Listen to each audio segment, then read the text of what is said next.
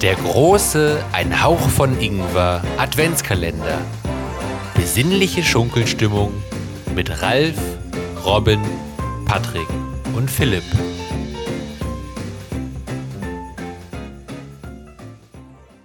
Türchen 2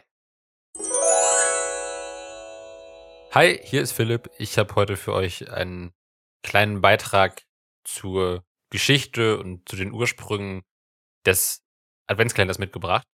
Ähm, und zwar bin ich eben auf einen äh, interessanten Artikel gestoßen vom Redaktionsnetzwerk Deutschland, ähm, wo die Volkskundlerin Esther Gajek interviewt wird, die schon sehr lange zu Adventskalendern forscht. Und ähm, das fand ich ganz interessant. Genau.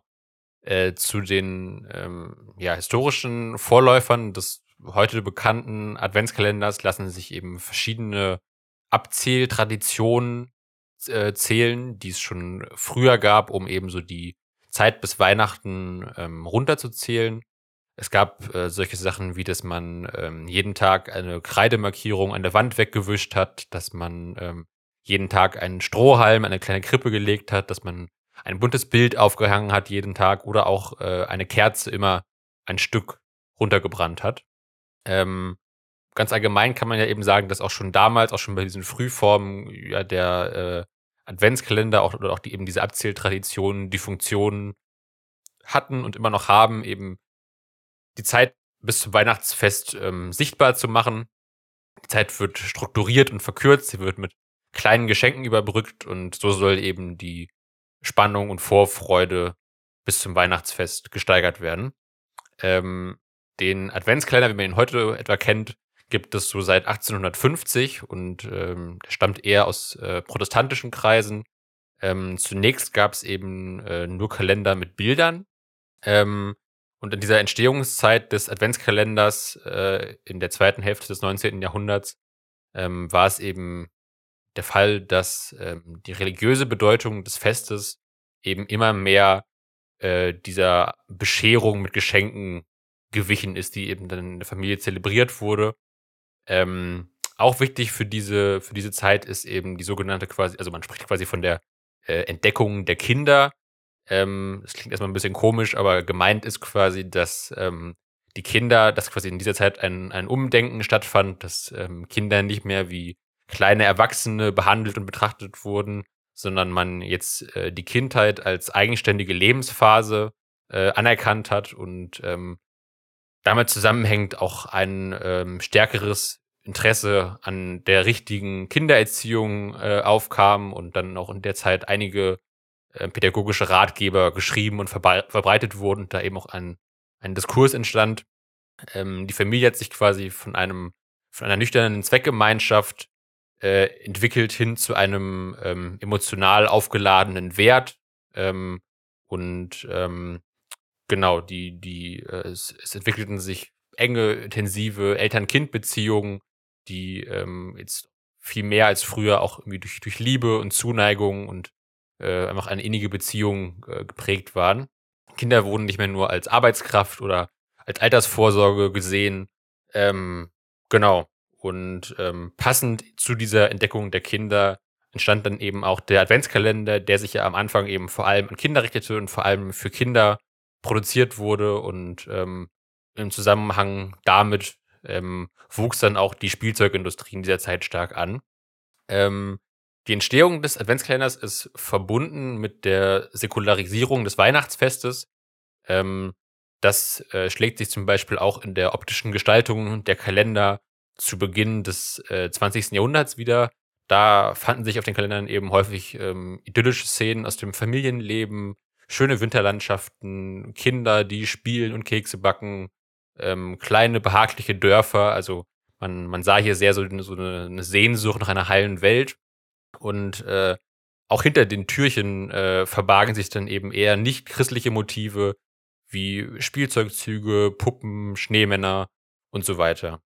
Ähm, am, zu Beginn des 20. Jahrhunderts hat dann der Münchner Verleger Gerhard Lang äh, Adventskalender aus Papier im großen Stil produziert, sodass dann eben aus einer ja, individuellen Familientradition sich wirklich eine richtige Industrie entwickelt hat.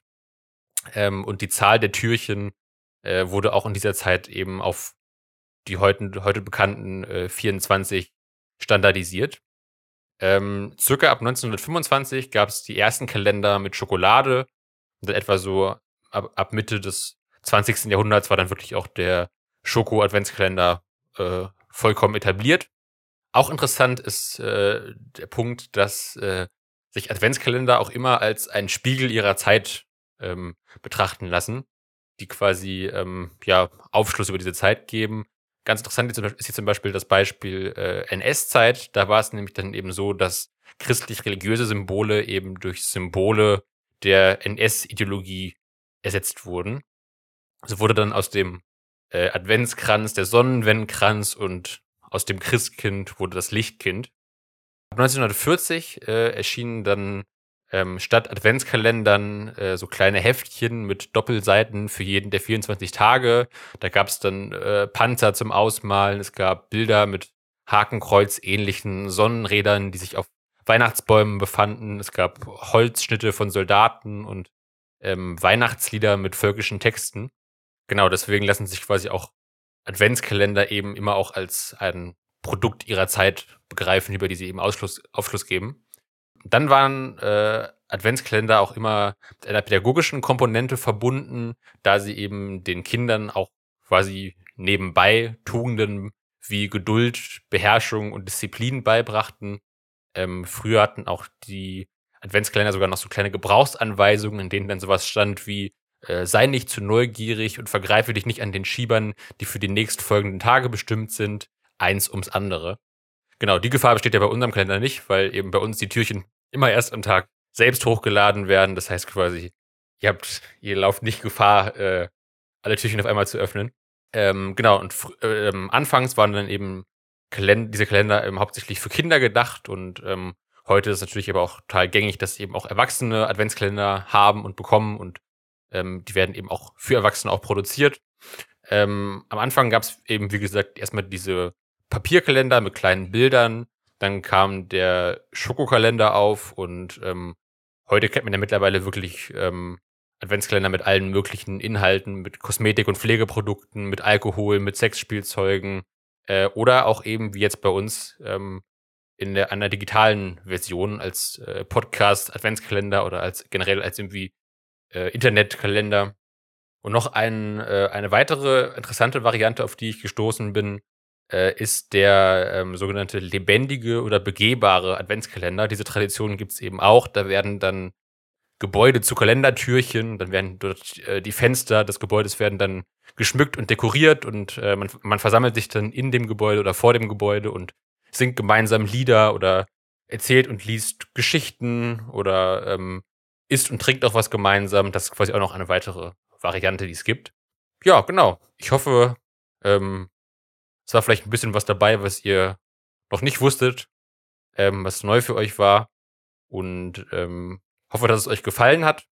Genau, dann hören wir uns morgen wieder mit einem Beitrag von Patrick. Macht's gut. Ciao. Der große Ein Hauch von Ingwer Adventskalender.